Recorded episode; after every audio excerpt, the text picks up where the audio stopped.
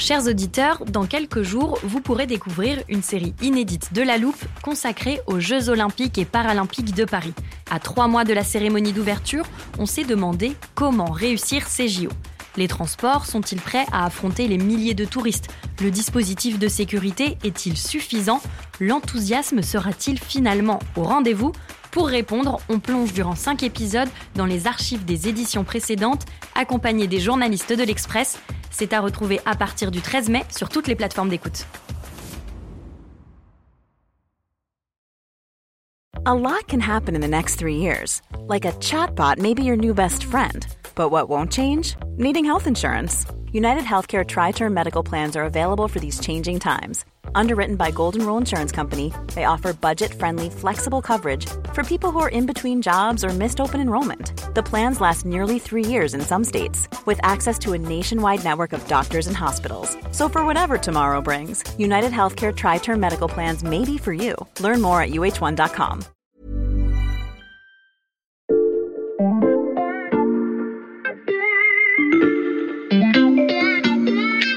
Salut, c'est Xavier Yvon. Nous sommes le vendredi 12 novembre 2021. Bienvenue dans La Loupe, le podcast quotidien de l'Express. Allez, venez, on va écouter l'info de plus près.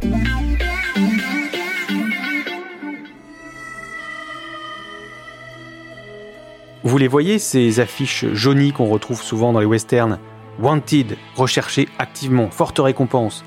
Dans notre histoire, l'ennemi public numéro 1 est identifié et activement traqué, mais on n'a pas encore réussi à s'en débarrasser. C'est le CO2. La récompense, si on l'attrape, c'est une bonne chance d'enrayer le réchauffement climatique. Aujourd'hui, on va pas s'intéresser à cet ennemi public numéro 1, mais à l'un de ses complices, fourbe, très discret et en fuite. Vous le connaissez sous le nom de méthane, alias CH4. Le méthane, c'est le gaz à effet de serre qui est passé depuis des années sous le radar des mesures internationales. Pourtant, sa culpabilité dans le réchauffement climatique est établie, sa dangerosité aussi. Dans cet épisode de La Loupe, on vous explique comment ce malfaiteur du climat a réussi à se faire oublier jusqu'à aujourd'hui. Pour parler du méthane, j'accueille en studio deux complices, mais d'un autre genre. Lucas Mediavilla, notre expert énergie, et Valentin Ekirch du service Sciences de l'Express. Salut à tous les deux. Salut Xavier. Salut. Lucas, d'abord, pour bien identifier ce fuyard du réchauffement climatique, on va commencer par euh, le portrait robot de notre malfaiteur. On dirait que tu as perdu l'envie d'écrire ma biographie. Je vais t'aider à la mettre à jour. Oui, donc le, le méthane, c'est un élément chimique, hein, un gaz euh, inodore et, incolore qu'on trouve un peu partout à l'échelle de la planète. Et il y a deux grandes sources d'émissions du, du, méthane. Il y a les sources naturelles, donc c'est la décomposition de matières organiques sans oxygène dans des zones humides, donc des tourbières, voilà, des marais. Et donc la deuxième grande famille sont les émissions, euh, voilà, d'origine anthropogénique. Donc là, euh, c'est 60% du, du, total et sont les sources liées aux activités humaines, que ce soit l'agriculture, l'élevage des, des, ruminants, donc les héros de vaches, aussi sur la production de fumier et les rizières. Il y a aussi la processus de décomposition des, déchets qui émet euh, du méthane. Et la troisième grande famille sont les émissions qui sont liées à, l'industrie euh, des énergies fossiles, c'est-à-dire que quand euh, tu vas extraire du charbon, tu vas extraire du pétrole, tu vas extraire du gaz naturel, tu vas avoir des émissions de, méthane qui sont liées à cette industrie-là. Hum, donc on a bien le profil du suspect. Reste la liste de ses méfaits. Valentin, euh, Lucas, le tableau de chasse du méthane, est-il impressionnant? Oui, il est tout à fait impressionnant hein, parce que c'est le deuxième gaz à effet de serre après le, le CO2. On constate d'ailleurs qu'il y a une explosion des, émissions ces dernières années. Ça a doublé depuis l'ère pré-industrielle. Et la deuxième chose qui est importante sur le méthane, c'est que on sait que même s'il reste moins longtemps dans l'atmosphère que le CO2, il a un pouvoir réchauffant qui est 30 fois supérieur au CO2. Donc, il est bien plus nocif finalement pour le réchauffement climatique que le CO2. Oui, effectivement, par rapport au CO2, ça, ça s'explique euh, par le pouvoir d'absorption des rayons infrarouges du méthane. C'est-à-dire que le méthane, il absorbe beaucoup plus les rayons infrarouges qui participent au réchauffement de l'atmosphère que le CO2. Et là-dessus, on, on l'a bien vu euh, dans le dernier rapport du GIEC, du groupe euh, d'experts de l'ONU sur le climat. Il précisait que le réchauffement observé est de 1,09 degré pour la décennie 2010 par rapport à la fin du 19e siècle. Et les émissions de méthane sur ces 1,09 degrés contribuent à 0,5 degrés du réchauffement global. Donc c'est vraiment une partie euh, très importante du réchauffement que l'on connaît actuellement. Donc ça, c'est pour les effets directs du méthane. Mais en préparant cet épisode, Valentin, tu m'expliquais qu'il y avait euh, des modes opératoires plus détournés du méthane. Oui, c'est ça. En fait, euh, le, le, problème du méthane, c'est qu'il a ce pouvoir réchauffant qui est très important, mais il va aussi engendrer de l'ozone.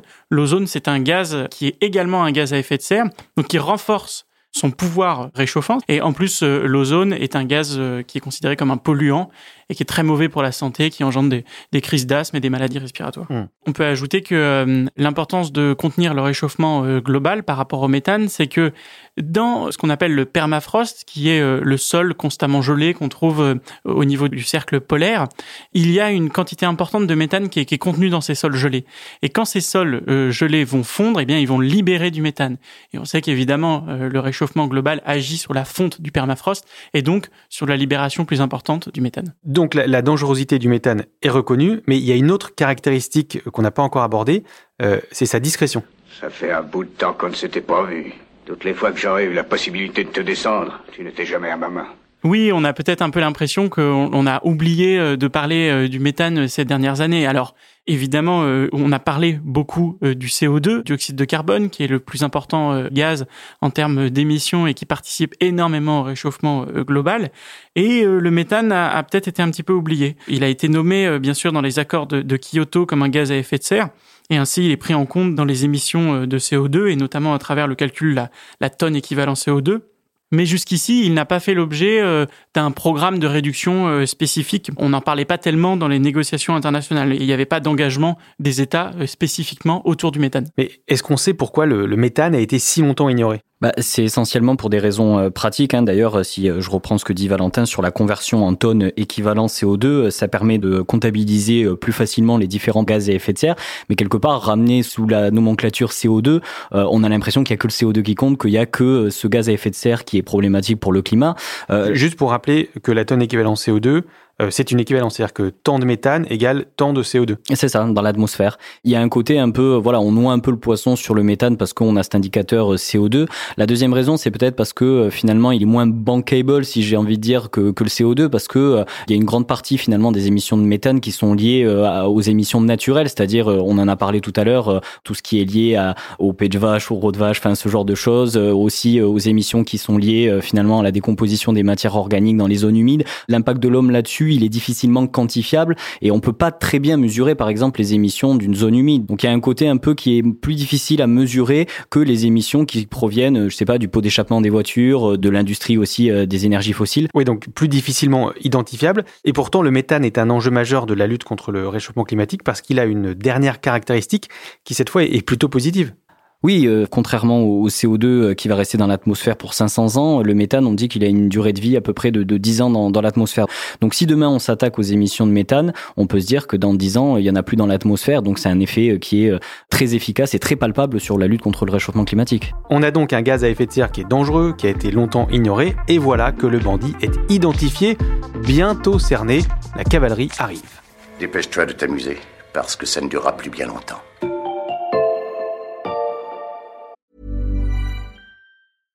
Ryan Reynolds here from Mint Mobile. With the price of just about everything going up during inflation, we thought we'd bring our prices down. So to help us, we brought in a reverse auctioneer, which is apparently a thing.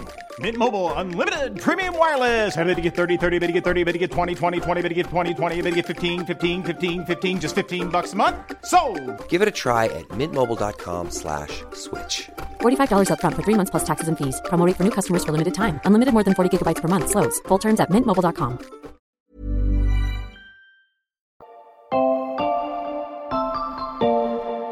méthane ce matin. Le méthane, deuxième gaz à effet de serre. Réduire les rejets de méthane. Le méthane. Le méthane. Méthane. Le méthane. Lors de cette COP 26, le méthane a fait l'objet d'une attention toute particulière. Valentin, ce coup de projecteur n'est pas anodin parce que ça fait un petit moment qu'on remonte la piste. Les experts du climat connaissent depuis longtemps le rôle du méthane dans l'atmosphère. Mais c'est vrai qu'il y a eu un coup de projecteur, euh, comme tu le dis, au moment de la sortie du rapport du GIEC cet été, puisque euh, les experts du climat ont dédié un chapitre en particulier au méthane, en montrant donc son pouvoir réchauffant et sur euh, l'effet que pourrait avoir euh, la baisse des émissions de méthane. À ce titre, il y avait eu euh, un rapport de l'ONU qui était sorti un petit peu plus tôt, qui a montré que euh, si on réduisait euh, drastiquement les émissions de méthane, on pouvait gagner 0,3 degré de réchauffement global sur la fameuse échelle de 1,5 degré de réchauffement que l'on compte tenir depuis l'accord de Paris. Donc il y a eu ce coup de projecteur avec le rapport du GIEC. Et puis là, dernièrement, à la COP26, il y a eu des négociations qui ont abouti. C'est des négociations qui avaient commencé en fait en septembre dernier à l'initiative des États-Unis et de l'Union européenne qui ont mené euh, cet accord pour arriver au Global Methane Pledge et ça a été acté euh, lors de la COP26. Alors quels engagements ont été pris pendant cette COP? L'engagement principal, ça a été euh, plus d'une centaine d'États qui se sont engagés à réduire leurs émissions de méthane de 30% d'ici 2030 par rapport à 2020. Parmi ces signataires, eh bien, il y a la moitié des 30 principaux émetteurs de méthane au monde. Cet accord, il est important parce que il vise à mettre plus de réglementation dans les émissions de méthane, notamment en évitant les fuites de méthane. C'est-à-dire que dans l'industrie gazière et dans l'industrie pétrolière, eh bien, on observe euh, des fuites de méthane qui proviennent des, canalisations, un peu comme des fuites d'eau, et elles ont été assez largement identifiées. Elles représentent une part importante des émissions de méthane de l'industrie. Et donc, euh, il y a une réglementation plus forte qui devra être mise en place, notamment euh, aux États-Unis, en Europe et parmi les pays signataires de cet accord, pour euh, colmater ces fuites et éviter euh, ces émissions. Donc, on peut dire que les shérifs viennent d'entrer en ville, ils veulent se débarrasser du méthane, mais comment on fait maintenant pour faire ça? Bah, D'abord, on, on, va les traquer, hein, ces émissions. Euh, Valentin vient de parler des fuites de méthane. C'est un vrai enjeu pour la lutte contre le réchauffement climatique. Et il y a déjà des, des startups qui travaillent à identifier ces fuites de méthane. J'en ai rencontré une qui s'appelle Keros. C'est une startup française. Et en fait, elle se sert des images satellites, des satellites européens euh, Copernicus. Elle se sert de ces satellites pour repérer les fuites de méthane qu'il y a dans le monde et qui sont liées à l'industrie euh, pétro-gazière. Et donc, en fait, euh, il y a euh, un mois et demi, par exemple, il m'avait parlé d'une fuite qu'ils avaient repérée en, en Irak. C'était l'équivalent de 130 tonnes de méthane qui était rejeté chaque heure sur un gazoduc irakien. C'était l'équivalent, je crois, de l'émission de CO2 de 6500 véhicules. Aujourd'hui, elle peut traquer que les grosses émissions de méthane, mais plus la technologie va s'améliorer avec l'intelligence artificielle, plus elle va être à même de repérer les, les toutes petites fuites de méthane. Et donc, euh, à partir du moment où on les repère, ces fuites de méthane, on peut les imputer. Et ça, par rapport à ce que vient de dire euh, Valentin, c'est super important. C'est-à-dire qu'aujourd'hui, vous n'avez pas vraiment de réglementation sur l'industrie pétrogazière autour de ces fuites de méthane. Si demain, on dit aux acteurs, vous êtes obligés de déclarer vos fuites de méthane, ça permet d'agir très concrètement sur les émissions de l'industrie fossile. C'est un exemple parmi d'autres. Et tâche d'ouvrir l'œil pour ne pas laisser filer ce salaud de bandit ça, c'est pour la traque, mais une fois qu'on a repéré le méthane, on fait comment pour l'empêcher de nuire? Aujourd'hui, il y a, y, y a, un panel de mesures. Très concrètement, par exemple, sur l'industrie pétrogazière, ce qui est intéressant, c'est que la plupart des acteurs qui laissent s'enfuir le méthane dans l'atmosphère, c'est plutôt par négligence euh, ou par opportunité économique que par euh, volonté de polluer l'atmosphère. C'est-à-dire qu'aujourd'hui, euh, vous avez sur une opération de maintenance un acteur qui va, au lieu de torcher le gaz, alors le torchage du, du gaz, c'est un peu technique, c'est pour éviter que le méthane aille dans l'atmosphère, on va brûler le gaz naturel qui est composé à 95% de méthane. On va préférer le brûler et faire émettre du CO2 plutôt que du méthane dans l'air puisque le méthane est beaucoup plus réchauffant. Donc voilà, on, on va dire aux acteurs, puisque vous êtes obligés, maintenant vous allez mettre en place du torchage sur chacune de vos installations. Ces tuyaux en piteux état relâchent également du méthane. Ce qui subsiste dans la canalisation est simplement flambé. Ce que vous allez pouvoir faire aussi, c'est investir pour remplacer les équipements qui sont vêtus, c'est-à-dire que dans certains pays du monde qui sont pas euh, encore développés, et notamment au Moyen-Orient, il y a pas mal de, pays qui devraient investir pour justement remplacer les infrastructures qui sont un peu défectueuses et qui sont fuitards, on peut le dire, ou les tuyaux sont un peu fuitards. Donc ça, c'est pour les émissions d'origine de l'industrie fossile, mais on peut aussi s'attaquer, voilà, à toutes les émissions de méthane qui sont liées à l'agriculture, par exemple. Je t'ai parlé tout à l'heure des vaches, ce genre de choses.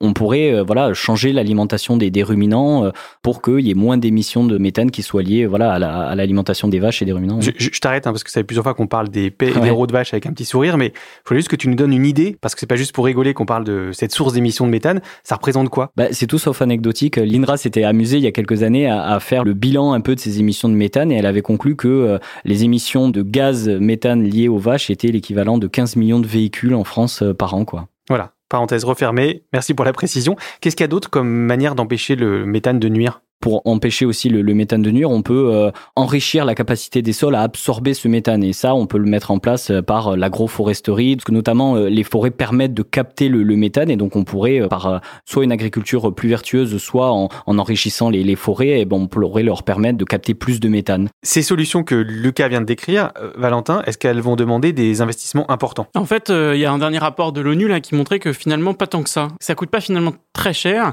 Le financement euh, du Global Methane Pledge, dont on a parlé un peu plus tôt, c'est environ 20 milliards de dollars qui proviennent euh, du public et du privé. Oui, et d'ailleurs, il y a une ONG qui avait indiqué que si on, s'alignait donc sur les trajectoires de réduction de 45% des émissions de méthane d'ici 2030, on pourrait économiser chaque année 470 milliards de dollars parce qu'il va y avoir beaucoup moins de, de, problèmes de santé publique liés à la respiration, enfin tout ce genre de choses. Maintenant, le problème qu'on a aujourd'hui avec l'industrie euh, fossile, c'est que le fait de laisser fuiter le méthane euh, dans l'atmosphère, ça ne coûte rien. Donc il faut aujourd'hui contraindre les acteurs à, entre guillemets, euh, s'occuper de ces émissions de méthane parce que sinon euh, ils feront jamais les investissements pour les réduire. Ok, l'ennemi est en vue, face à nous, on se regarde depuis un moment, les pistolets sont chargés, mais est-ce qu'on est dans un duel à mort? Est-ce qu'on va pouvoir se débarrasser du méthane définitivement? En fait, euh, c'est d'accord, c'est une bonne nouvelle sur le papier, mais encore faut-il que ça soit mis en place. Et un autre problème là-dedans, c'est qu'il n'a pas été ratifié par les trois plus gros émetteurs de méthane au monde, que sont la Russie, la Chine et l'Inde. Donc ça, c'est quand même l'un des points noirs euh, majeurs de cet accord. D'ailleurs, c'est ce que Valentin a aussi dit un peu, c'est qu'on est toujours, et c'est un peu toujours pareil avec les négociations climat et ces accords, c'est qu'on n'est pas dans une logique de contrainte avec lesquelles on va associer des, des, pénalités ou des amendes, ce genre de choses. Donc on est encore sur des déclaratifs, des promesses, et c'est un peu ce qui pêche depuis des décennies en matière de climat. Hum. Donc on a peut-être euh, l'espoir d'arrêter l'un des principaux complices de la bande responsable du réchauffement climatique, mais l'ennemi public numéro un, lui, court toujours. Oui, oui, toujours le CO2. Donc, euh, on vient de, de, parler du méthane, euh, qui est responsable de quasiment la moitié du réchauffement euh, depuis l'ère pré-industrielle. Mais euh, l'autre moitié, c'est évidemment le, le, CO2 sur lequel l'homme a une influence juste considérable. Et donc, euh, il faut s'attaquer évidemment aux émissions de CO2. Ouais. Oui, il faudrait pas croire que c'est parce qu'on arrive à gagner ces 0,3 degrés grâce au méthane que ça nous permettrait de relâcher plus de CO2 dans l'atmosphère. Hmm. Ça doit se jouer sur les deux tableaux et ça, les scientifiques insistent beaucoup là-dessus. Merci beaucoup Lucas et Valentin. Merci Xavier. Merci Xavier. Lucas Mediavilla et Valentin Ekirch, on peut retrouver euh, tous vos articles sur le site de l'Express. Avant d'enlever vos écouteurs et de partir sifflotant sur votre cheval au soleil couchant, pensez à vous abonner et à nous laisser des étoiles sur votre plateforme d'écoute, par exemple Deezer, Apple Podcast ou Podcast Addict. Cet épisode a été fabriqué avec Louis Coutel, Margot Lanuzel, Mathias Pengili et Lison Verrier. Retrouvez-nous lundi pour passer un nouveau sujet à la loupe.